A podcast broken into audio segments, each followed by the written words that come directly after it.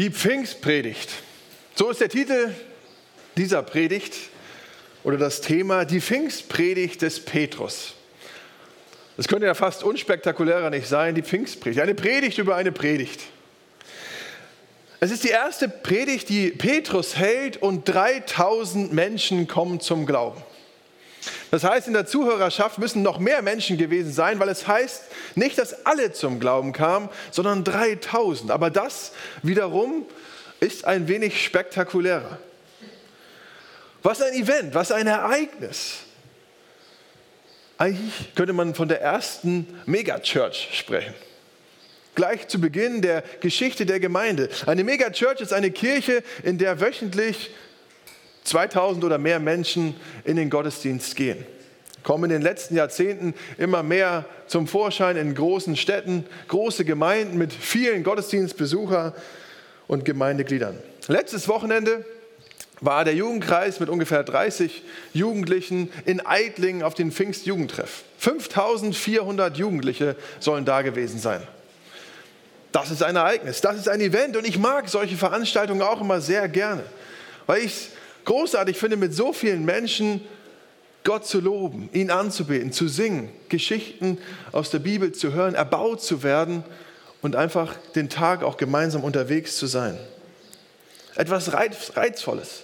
Und jetzt kommen in Jerusalem 3000 Menschen zum Glauben. 3000 Leute schließen sich der Bewegung der Apostel an, der Gemeinde Jesu.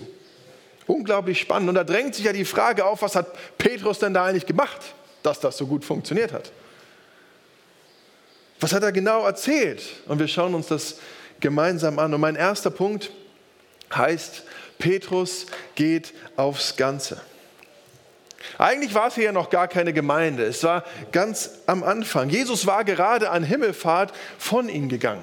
Wir lesen ein Kapitel vorher im zehnten Vers dass die Jünger dastehen, noch nach oben starren, wie Jesus gerade gegangen ist und ahnungslos sind, so ein bisschen, was jetzt passieren soll. Jesus war nach der Auferstehung plötzlich wieder da, nun war er wieder gegangen und Jesus hatte gesagt, sie sollten in Jerusalem bleiben, bis der Heilige Geist kommt. Wann das war, wussten sie nicht. Und so wartete man in dieser Situation. Man hatte zwischenzeitlich für den verstorbenen Judas Matthias nachnominiert, wie man heute sagen würde, in den Kreis der Apostel. Und letzte Woche hat Mathe darüber gepredigt, wie der Heilige Geist kam. Das Pfingstereignis. Und die Leute können irgendwie mit diesem Neuen nicht so richtig was anfangen. Was passiert hier? Was geht hier vor sich? Und sie hören die Apostel in den Sprachen sprechen von all den Leuten, die in der Stadt sind. Und das ist verwunderlich. Woher und warum konnten sie diese Sprachen? Sie waren doch von hier. Und so sagen die Juden, die sind doch besoffen. Die Bibel drückt es ein bisschen gepflegter auf und sagt, sie sind voll mit süßem Wein. Aber es war eine einfache Erklärung der ganzen Szenerie, die sich dort abspielte. Und man hätte jetzt als Apostel sagen können, die sollen doch glauben, was sie wollen. Wir wissen, dass wir nicht betrunken sind, sollen die doch denken, was sie wollen, es ist doch ihre Sache. Sie sind so oder so schon gegen unseren Herrn Jesus Christus gewesen und haben ihn ans Kreuz genagelt. Was soll ich jetzt hier an Widerstand leisten? Was bringt es, sich dagegen noch zu erheben? Im Vergleich zu allem, was gewesen ist, war das doch eher eine, eine Lappalie, etwas Kleines, Unbedeutendes. Was soll's? Es ist doch egal. Lass die Leute reden. Dieses Gefühl kennt ihr vielleicht auch. Oder habt ihr auch schon gehabt in Gesprächen mit Leuten oder Bemerkungen, die ihr gehört habt über den Glauben, über die christliche Gemeinde, über die Kirche? Ach komm, lass die Leute reden. Was soll's? Wenn sie sich sogar vielleicht lächerlich gemacht haben, wie man überhaupt glauben kann und an, an dieses Wort hier, dieses alte Buch. Petrus geht aufs Ganze. Er sucht die Konfrontation. Nachdem sie Jesus schon ans Kreuz genagelt haben, unternimmt er einen weiteren Anlauf. In der Hoffnung auf Errettung einzelner Menschen. Ein weiterer Versuch, die Herzen der Menschen zu erreichen. Und seine Motivation und das Ziel ist nicht, sich als Apostel zu erklären, dass die Leute am Ende sagen, ah ja, sie waren ja doch nicht betrunken. Nein, sondern vielmehr um den Menschen zu dienen und ihnen die Augen zu öffnen für das Wirken Gottes, damit sie errettet werden. Und so fängt Petrus an. Das hat Petrus vor die Menge, zusammen mit den anderen elf Aposteln. Mit lauter Stimme wandte er sich an die Leute. Ihr Leute von Judäa, Bewohner von Jerusalem, lasst euch erklären, was hier vorgeht und hört mir gut zu. Diese Leute hier sind nicht betrunken, wie ihr meint. Es ist ja erst die dritte Stunde des Tages. Petrus widerspricht. Er greift zu Beginn der Predigt kurz diesen Vorwurf auf und tut ihn ab. Es ist von der Zeitrechnung übertragen, ja erst 9 Uhr morgens. Um 9 Uhr morgens ist bei einem ernsthaften Juden auch nicht davon auszugehen, dass hier schon Leute betrunken sind. Es ist eine billige Erklärung von dem, was hier vor sich geht. Liebe Juden, so einfach könnt ihr es nicht machen, ihr liegt schlichtweg falsch. Petrus geht aufs Ganze und setzt in seiner Predigt aufs Alte. Auf das alte Wort, was schon vorher in den Schriften, in den Aussagen der Propheten gewesen ist. Er setzt zuerst auf Worte von dem Propheten Joel. Und ich lese weiter den Text ab, Vers 16. Nein, was hier geschieht, hat der Prophet Joel vorhergesagt. Gott spricht, das wird in den letzten Tagen geschehen. Ich werde meinen Geist über alle Menschen ausgießen. Eure Söhne und Töchter werden als Propheten reden. Eure jungen Männer werden Visionen schauen und eure Alten von Gott gesandte Träume haben. Über alle, die mir dienen, Männer und Frauen, werde ich in diesen Tagen meinen Geist ausgießen und sie werden als Propheten reden.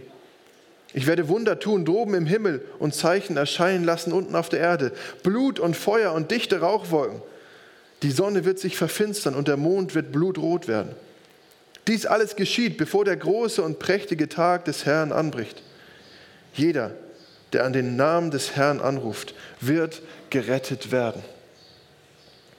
Die alte Vorhersage aus Joel 3 bringt jetzt Petrus. Und es passiert hier und heute, jetzt, liebe Juden. Die Erfüllung dieses Wortes. Das alte Bibelwort ist plötzlich brennend aktuell. Petrus sagt, dies alles geschieht, bevor der große und prächtige Tag des Herrn anbricht. Das Pfingstereignis ist Ereignis der Endzeit. Die lange verkündigte und erwartete Endzeit, jetzt bricht sie an. Hier geschieht ein Teil von dem, was vorhergesagt ist. So ist das Neue Testament getragen von der Gewissheit, in den letzten Tagen zu sein. Heute seht ihr hier nicht irgendein Ereignis oder Geschehen, sondern ein sprachliches Wundern, ein Zeichen des Geistes, Erfüllung des Wortes Gottes. Und es werden noch mehr Zeichen kommen, bis Jesus wiederkommt. Aber es beginnt jetzt. Und in dieser Hoffnung und mit diesem Ziel spricht Petrus vom großen und prächtigen Tag. Jesus kommt wieder. Ich weiß nicht, wie es dir damit geht, wenn du daran denkst, dass Jesus wiederkommt, mit welchen Erwartungen du diesem Tag gegenübertrittst. Ist es ein hoffnungsvoller Tag? Sehnst du Jesus herbei? Bist du voller Vorfreude oder kann das auch noch ein bisschen warten? Wenn Jesus wiederkommt und es auf dieser Welt zu Ende gehen wird, was denkst du? Im hebräischen Text steht hier nicht großer und prächtiger Tag, sondern großer und schrecklicher Tag. Es ist auch eine Warnung Petrus sagt, es geht zu Ende mit dieser Welt, aber wir haben eine Hoffnung. Da ist eine Hoffnung für uns. Gott hat es verheißen, zu einem guten Ende zu führen. Er bringt Errettung. Und die Frage drängt sich auf, wie, wer kann errettet werden? Es ist die Frage aller Fragen und die Antwort ist der Grund, warum Petrus nochmal den Mund aufmacht, nochmal die Konfrontation sucht und aufs Ganze geht. Es geht im ganzen Neuen Testament nicht darum, irgendwelche Hilfen darzustellen, wie man äh, herausfordernde Lebenssituationen löst. Es geht im Neuen Testament nicht darum, um moralische und religiöse äh, Verbesserungen an den Menschen hervorzubringen. Nein, es geht um Errettung der Menschen am Tag des Herrn. Dem großen, prächtigen und schrecklichen Tag. Und die Antwort im ganzen Neuen Testament ist eigentlich der Vers 21 hier. Denn jeder, der dann den Namen des Herrn anruft, wird gerettet werden. Und mit diesem Herrn ist der Herr Jesus Christus gemeint, der gekreuzigt und wieder auferstanden ist. Petrus setzt zu Beginn seiner Predigt voll auf das alte Wort vom Propheten Joel. Und er geht weiter und setzt nochmal auf alte Ereignisse, die in kurzer Vergangenheit erst gewesen waren, nämlich auf die Ereignisse um Jesus. Und er sagt zu den Leuten, ab Vers 22, ihr Leute von Israel, hört diese Worte. Es geht um Jesus, den Nazoräer Gott selbst hat euch gezeigt, wer er war. Mitten unter euch hat Gott durch ihn machtvolle Taten, Wunder und Zeichen geschehen lassen. Das wisst ihr ja selbst. Es war Gottes Wille und Plan, dass dieser Mann euch schutzlos ausgeliefert war. Ihr habt ihn von den Heiden ans Kreuz schlagen und umbringen lassen. Aber Gott hat ihn auferweckt und aus der Gewalt des Todes befreit. Denn der Tod hatte keine Macht über ihn und konnte ihn nicht festhalten. All diese Zuhörer, die, die Petrus an diesem Pfingsttag vor sich hatte, waren ja Zeugen der vergangenen Wochen und Monate. Sie hatten es miterlebt oder sogar mitgehandelt. Denkt an Jesus, sagt er. Und er stellt Jesus hier zunächst mal auf eine ganz menschliche Stufe. Der Mann, der aus Nazareth kam. Ihr kennt ihn. Aber dieser Mann war auch göttlich. Vers 22, Gott selbst hat euch gezeigt, wer er war. Mitten unter euch hat Gott durch ihn machtvolle Taten, Wunder und Zeichen geschehen lassen. Das wisst ihr ja selbst. Aber man hatte auch immer wieder versucht, diese Wunder irgendwie zu erklären. 2023 versucht man das auch, die Dinge weg zu rationalisieren, Wunder zu erklären. Für Petrus sind diese Geschehen und Wunder eine göttliche Beglaubigung. Ihr habt doch selbst gesehen und gehört. Und Petrus geht aufs Ganze und sagt, und ihr seid schuld. Die Auslieferung unseres israelitischen Bruders, durch den Gott so großartig gewirkt hat, an die Römer, an die Heiden, das habt ihr doch getan. Ihr habt ihn getötet, ihr habt ihn umbringen lassen. Ihr seid schuld. Und wie gesagt, es war kein Ereignis, was irgendwo in der Welt passierte, sondern es passierte mitten unter ihnen. Sie hatten es miterlebt. Sie hatten es gesehen, gehört und getötet. Aber Petrus geht weiter und sagt, dass Gott euer Tun gebraucht. Und dass er uns befreit von dieser Schuld und von diesem Tod. Und wieder steht das Zeugnis der Auferstehung im Mittelpunkt der Botschaft. Der Tod will uns umbringen, aber der Tod konnte ihn, Jesus, nicht halten. Und so setzt Petrus nochmal aufs Alte. Neben den Propheten und den Ereignissen von Jesus beginnt er David, König David, zu zitieren, um die Auferstehung nochmal zu untermauern. Und er bringt ein Wort aus dem Psalm 16, ab Vers 25. Deshalb sagte schon David über ihn, der Herr steht mir immer vor Augen. Mit ihm an meiner Seite falle ich nicht. Darum ist mein Herz so fröhlich und mein Mund jubelt vor Freude. Selbst wenn mein Körper im Grab liegt, gibt es noch Hoffnung. Ja, du gibst mich nicht dem Totenreich preis. Du lässt nicht zu, dass dein treuer Diener verwest. Du zeigst mir den Weg zum Leben. Große Freude finde ich in deiner Gegenwart. David hatte es ein Stück weit erlebt, dass er aus tödlicher Gefahr immer wieder gerettet worden war. Aber doch am Ende stirbt auch David. Das Wort erfüllt sich nicht voll an ihm. Er starb. Man kannte sein Grab in Jerusalem, aber er sah den König, der kommen wird. Und so predigt Petrus weiter ab Vers 29. Ihr Brüder und Schwestern, lasst mich ganz offen zu euch sprechen. Unser großer Vorfahre David ist damals gestorben und wurde begraben. Sein Grab ist noch heute bei uns zu sehen. Er war ein Prophet und wusste, Gott hatte ihm feierlich geschworen, einer seiner Nachkommen auf seinen Thron zu setzen. Weil David das vorhergesehen hat, konnte er über die Auferstehung von Christus sagen, er wurde nicht dem Totenreich preisgegeben und sein Körper verweste nicht. David hat hier von Jesus gesprochen.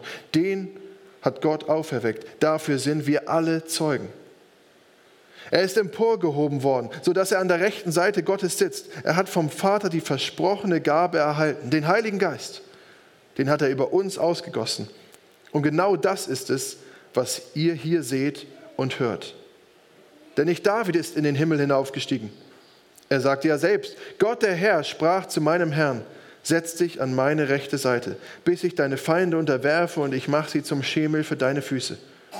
Daran soll ganz Israel mit unerschütterlicher Gewissheit erkennen, diesen Jesus, den ihr gekreuzigt habt, hat Gott zum Herrn und Christus gemacht. Petrus, das ist das Ende der Predigt. Petrus setzt in der ganzen Geschichte voll auf das Alte. Erst auf den Propheten Joel, dann auf die Ereignisse mit Jesus und dann auf das Wort vom König David. Und Petrus beendet dann seine Predigt mit diesem Vers 36.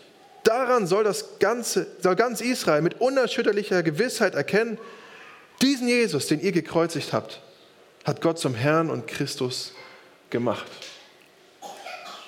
Und dieser Schlusssatz ist eigentlich eine, eine Wucht, kann man sagen. Er sagt, es geht um völlige Gewissheit.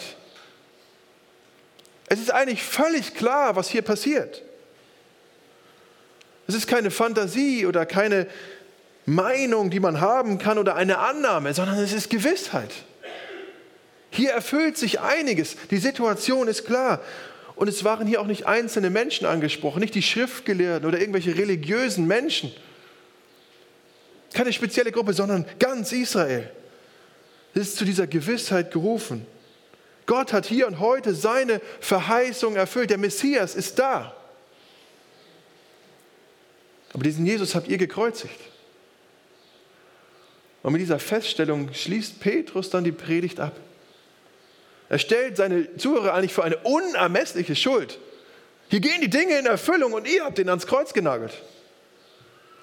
Ein Riesenvorwurf. Petrus geht aufs Ganze und setzt dabei voll auf das Alte, auf das alte Wort. Und nun? Was nun?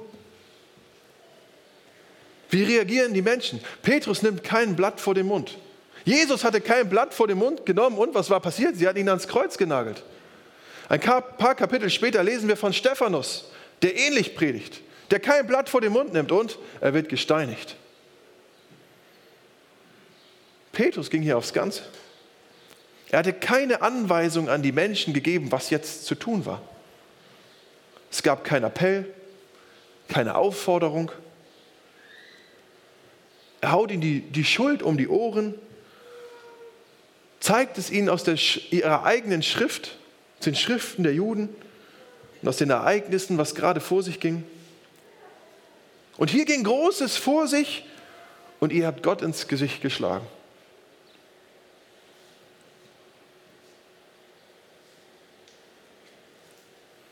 Wie geht es uns, wenn wir mit mit Menschen reden? Sind wir auch bereit, so aufs Ganze zu gehen? In die Wahrheit zu sagen? Über Schuld zu sprechen, die vielleicht gar nicht gehört werden möchte. Schuld wird in unserer Gesellschaft auch immer weniger thematisiert, zumindest die eigene. Tu, was dir gut tut, höre auf dein Herz. Aber Jesus und Petrus und die, die Sprache der Bibel ist eine andere. Wir sind schuldig und brauchen Errettung. Sind wir bereit, aus, aus Liebe auch diese Wahrheit weiterzugeben, wie Petrus es tat? Auch in Liebe sie weiterzugeben. Und Menschen mit ihrer Schuld zu konfrontieren. Erzählen wir unseren Kindern von diesen Ereignissen der Bibel, vom Evangelium. erklären wir ihnen, was Jesus am Kreuz getan hat und was das mit uns zu tun hat. Leben wir ihnen es vor. Und diese Welt ist so verloren, so dunkel und die Menschen brauchen Hoffnungsträger, Lichtbringer, Augenöffner. Und Gott will uns gebrauchen, genau dahingehend auch zu wirken. Ich hatte in den letzten zwei Wochen Urlaub und Tabea und ich haben die Biografie von Tim Bergling angehört, der besser bekannt ist als Avicii. Ein großer, wenn nicht der größte DJ des letzten Jahrzehnts. Und es ist in diesem Buch eine unglaubliche Verlorenheit. Es ist manchmal schon anstrengend, dieses Buch, wir haben es gehört, zu hören. Vor lauter Hoffnungslosigkeit und Süchte und, und Verlorenheit und, und der Suche nach, nach irgendwie Halt im Leben. Und mit 28 Jahren nimmt er sich dann schließlich das Leben. Ich glaube, 2018 war das. Tabea sagte mehrfach, ja, jetzt müsste ihm eigentlich mal jemand von Jesus erzählen. War kaum auszuhalten, wie dramatisch es dazuging. Ray Comfort ist einer so ein Evangelist, der auf den Straßen unterwegs ist. Ich habe schon mal von ihm erzählt, der die Menschen mit Schuld konfrontiert. Ich habe mal ein Bild mitgebracht von ihm. Und man findet einige Videos auf, auf YouTube, die man sich gerne mal angucken kann, weil ich es ermutigend finde, wie er mit der alten Schrift kommt und den Menschen damit versucht, die Augen zu öffnen für ihr eigenes Leben. Die Videos sind auf Englisch, aber auch sehr ermutigend. Wie Menschen, die eigentlich auf der Suche sind, da drin auch Halt finden, Hoffnung und auch Perspektive in den alten Worten, die der Ray weitergibt. Die eigentlich auf der Suche sind nach Jesus, nur dass sie es noch nicht wissen. Und unser Team, was immer mal wieder in Schopfheim auf der Straße unterwegs ist, kann euch auch einige Geschichten erzählen von Menschen, die auf der Suche sind, nur nicht wissen, wonach. Und wir in die Wahrheit von Jesus bringen können. Und da herrscht dann manchmal Betroffenheit, auch in diesen, in diesen Videos. Und ich stelle mir vor, wie nach dieser Predigt von Petrus da auch eine Betroffenheit ist auf den Straßen von Jerusalem und wie es mucksmäuschenstill ist. Was jetzt? Ich war am Donnerstag in Stuttgart beim Fußballspiel Stuttgart gegen HSV. Das Ergebnis war jetzt nicht so berauschend aus meiner Sicht. Aber wenn man dort im Stadion steht, dann war der Block, es ist unglaublich laut. Also mir pfeifen danach auch immer die Ohren. Es war wirklich, es ist sehr laut. Aber am vergangenen Wochenende kam es ja zu, einem, zu einer Gewalttat im Fußball in Frankfurt. Ich weiß nicht, ob ihr es mitgekriegt habt. In Frankfurt wurde ein 15-Jähriger ja, mit Faustschlag niedergestreckt und er ist am Mittwoch seinen schweren Hirnverletzungen erlegen. Und das Stadion in Stuttgart war ausverkauft, fast 50.000 Menschen und es gab eine Schweigeminute. Fast 50.000 Menschen sind mit einem Mal mucksmäuschen still. Und da ist auch eine Betroffenheit über die Gewalt im Fußball, über den Tod des erst 15-Jährigen, der seinem Hobby einfach nachging. Und ich stelle mir vor, wie in Jerusalem eine viel größere Betroffenheit da ist, weil es ja mit mir selbst zu tun hat. Weil sie schuld waren auch an der ganzen Geschichte, die dort passierte. Und nun hatte Petrus sie angeklagt, schuldig gemacht, ihnen die Augen geöffnet. Hier lag Spannung in der Luft. Wie reagieren Sie darauf? Petrus war aufs Ganze gegangen. Und es war nicht, wenn man das mal ganz nüchtern anguckt, die Predigt, es war keine Predigt, die begeisterte oder die ermutigte. Es gab keine Aufforderung, kein Gnadenangebot, keine Aussage, was jetzt zu tun war. Er hatte nur von vielen Tun gesprochen, was Gott getan hatte und was sie getan hatte, was, was sie tun und was Gott tut. Davon war die Predigt voll, aber es war schwere Kost. Und gibt es aus der Kette der Ereignisse, in denen sie zu Verrätern und Mördern wurden, überhaupt einen Ausweg? Können sie jetzt noch etwas tun? Und so heißt mein dritter und letzter Punkt, Petrus ruft aufs Neue. Die letzten Verse ab Vers 37. Mit diesen Worten traf Petrus die Zuhörer mitten ins Herz. Sie fragten ihn und die anderen Apostel, ihr Brüder, was, was sollen wir tun? Petrus antwortete, ändert euer Leben. Lasst euch alle taufen im Namen von Jesus Christus. Dann wird Gott euch eure Schuld vergeben und euch den Heiligen Geist schenken. Diese Zusage gilt für euch und eure Kinder. Und sie gilt für alle in den fernen Ländern, so viele der Herr, unser Gott, noch zum Glauben an Jesus Christus hinzurufen wird. Mit diesen und noch vielen weiteren Worten beschwor Petrus die Leute und ermahnte sie, lasst euch retten, wendet euch ab von, diesem ungerecht, von dieser ungerechten Generation.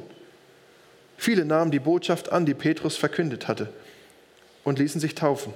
An diesem Tag gewann die Gemeinde ungefähr 3000 Menschen hinzu. Der Mut von Petrus wird belohnt, kann man sagen. Es kommt nicht zum Tumult, zur Auseinandersetzung oder gar zur Steinigung. Sie kommen mit der Frage, ihr Brüder, was sollen wir tun? Es hätte kaum besser enden können. Die Juden sprechen Petrus und die Apostel als Brüder an. Sie erhoffen sich eine, ja, eine Hoffnung, einen Weg, einen Rat zu bekommen. Sonst wäre Petrus doch gar nicht mehr auf sie zugegangen, oder? Und so war es. Es war ja der Grund, warum Petrus nochmal aufs Ganze gegangen war. Warum er sich nochmal zu einem Gespräch, zu einer Predigt aufgemacht hatte und eingelassen hatte. Es gibt Hoffnung. Selbst für die, die Jesus Christus ans Kreuz genagelt haben. Es gibt Hoffnung für jeden Juden. Es gibt Hoffnung für uns. Es gibt Hoffnung für dich. Und die Menschen in dem Umfeld, die Jesus, in unserem Umfeld, die Jesus noch nicht kennen, auch für die gibt es Hoffnung. Und wenn da Hoffnung ist, was sollen wir tun? Und Petrus gibt im Grunde drei Dinge, die er sagt, die jetzt passieren sollen. Bekehrt euch, lasst euch taufen und empfangt den Heiligen Geist. Bekehrt euch, tut Buße, kehrt um. Buße ist ja die, die Erkenntnis über die eigene Schuld und das eigene Versagen. Aber mehr noch auch das Abwenden von diesem Weg, auf dem man unterwegs war, und das Zuwenden zu einem neuen Weg, auf ein neues Ziel hin. Bei Jesus gibt es Vergebung. Laufe ihm nach. Christus vergibt den Christusmördern. Der Sohn Gottes begnadigt die Gottesfeinde. Und Jesus stirbt am Kreuz für uns und wäscht uns rein mit seinem Blut, das er am Kreuz für uns vergossen hat. Das wird deutlich in der Taufe, wo wir untertauchen, uns reinwaschen und wieder auftauchen in ein neues Leben, auf ein neues Ziel zu. Bekennt euch dazu, sagt Petrus. Und den Bekehrten und reinen Gewaschenen wird unmittelbar der Heilige Geist geschenkt, der nicht erst kommen muss, sondern der nun gekommen ist.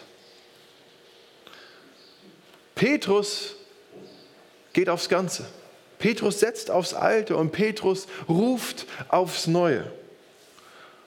Und so können wir uns auch Petrus als Vorbild nehmen, nämlich mit Gott gehen, gehen mit Gott, setzen auf Gott und rufen zu Gott. Und ich bin davon überzeugt, dass wir Gottes Wirken erleben, wenn wir auf dieses alte Wort setzen. Dass wir Gottes Wirken erleben durch uns und durch den Heiligen Geist in uns. Es bleibt immer ein Kampf auf dieser Welt. Aber gehen wir mit Gott, setzen auf ihn und rufen den Menschen die Wahrheit zu, die Errettung bringt. Dass auch sie mit durchhalten mögen bis zum großen und prächtigen Tag. Amen. Ich bete. Herr Jesus, und du stellst uns diesen großen und prächtigen Tag vor Augen. Wir haben die Hoffnung, ein, ein großartiges Fest zu feiern, wenn wir bei dir sind. Und dein Wunsch ist, dass viele davon teil werden. Du hast den Petrus losgesandt, um zu rufen. Und ich möchte dich bitten darum, dass du auch in unserer Zeit, in unserer Gesellschaft, in unserem Freundeskreis und in unseren Familien Menschen rufst zu dir. Ja, und befähige du uns auch dazu, dass wir Rufer werden. Sprich du durch deinen Heiligen Geist durch uns und Gib uns den Mut auch, deine Wahrheit auszusprechen. Ja, dass wir gemeinsam dieses Fest feiern dürfen mit unseren Freunden und mit unserer Familie, weil wir alle dich als unseren Herrn und Heiland und Retter und Messias erkennen dürfen. Danke, dass du auf diesem Weg mitgehst. Amen.